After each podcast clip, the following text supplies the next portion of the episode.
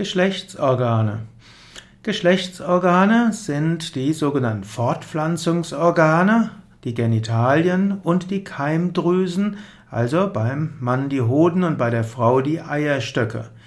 Geschlechtsorgane reifen während der Pubertät. Dabei gibt es Hormone, hm, die ausgeschüttet werden und diese bewirken die Reifung der Geschlechtsorgane und dann schütten die Geschlechtsorgane auch wiederum Hormone aus und so entstehen die sekundären Geschlechtsmerkmale.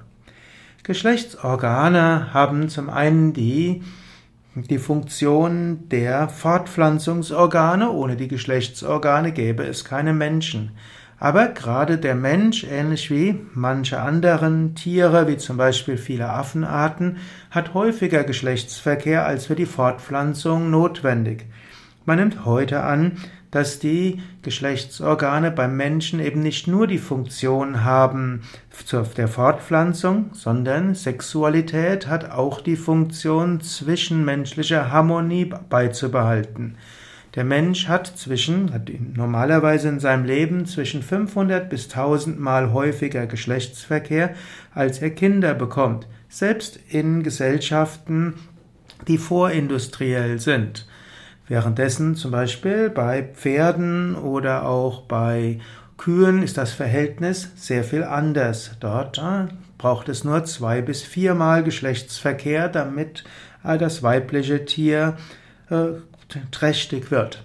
So weiß man, dass der Geschlechtsverkehr beim Menschen, der durch die Geschlechtsorgane geschieht, eben auch die Funktion hat, eine enge Zweierbeziehung zu erzeugen oder da es in anderen Gesellschaften ja nicht nur Zweierbeziehungen gibt, sondern Menschen auch zum Beispiel bei den Bonobos zusammen, also nicht Menschen, sondern Tiere zusammenleben in etwas größeren Gruppen, aber nicht in einer solch großen Gruppe wie eine Herde von Pferden oder von Antilopen, dass der Geschlechtsverkehr hilft, dass der, dass die Familie beziehungsweise dass diese ja, Truppe von Lebewesen zusammen harmoniert.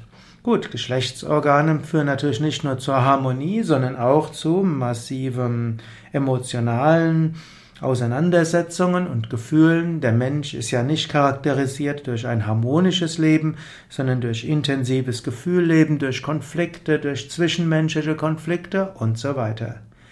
Im Yoga wird empfohlen, Sexualität in einer festen Zweierbeziehung auszuüben, Sexualität zu sehen als Teil der Liebe auf allen Ebenen. Es gibt die sexuelle Liebe, die emotionale Liebe, die geistige Liebe und die spirituelle Liebe. Eine ideale Zweierbeziehung verbindet alles miteinander, wobei die spirituelle Liebe, die Seelenverbindung am wichtigsten ist. Es gibt im Yoga auch das Konzept von Brahmacharya, Vermeidung von sexuellem Fehlverhalten. Und das heißt in unterschiedlichen Kontexten unterschiedliches.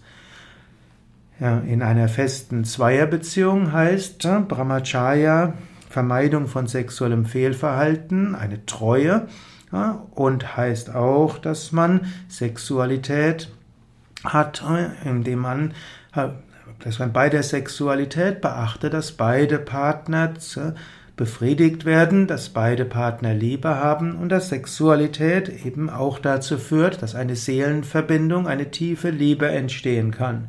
Für einen Mönch oder eine Nonne heißt natürlich Brahmacharya die Enthaltsamkeit.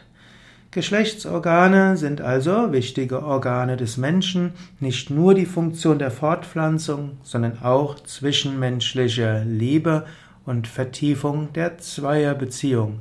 Und als spiritueller Aspirant hat man auch die Aufgabe, dass Sexualität eben Teil der Liebesbeziehung ist und nicht von der Liebesbeziehung abgekoppelt geübt wird.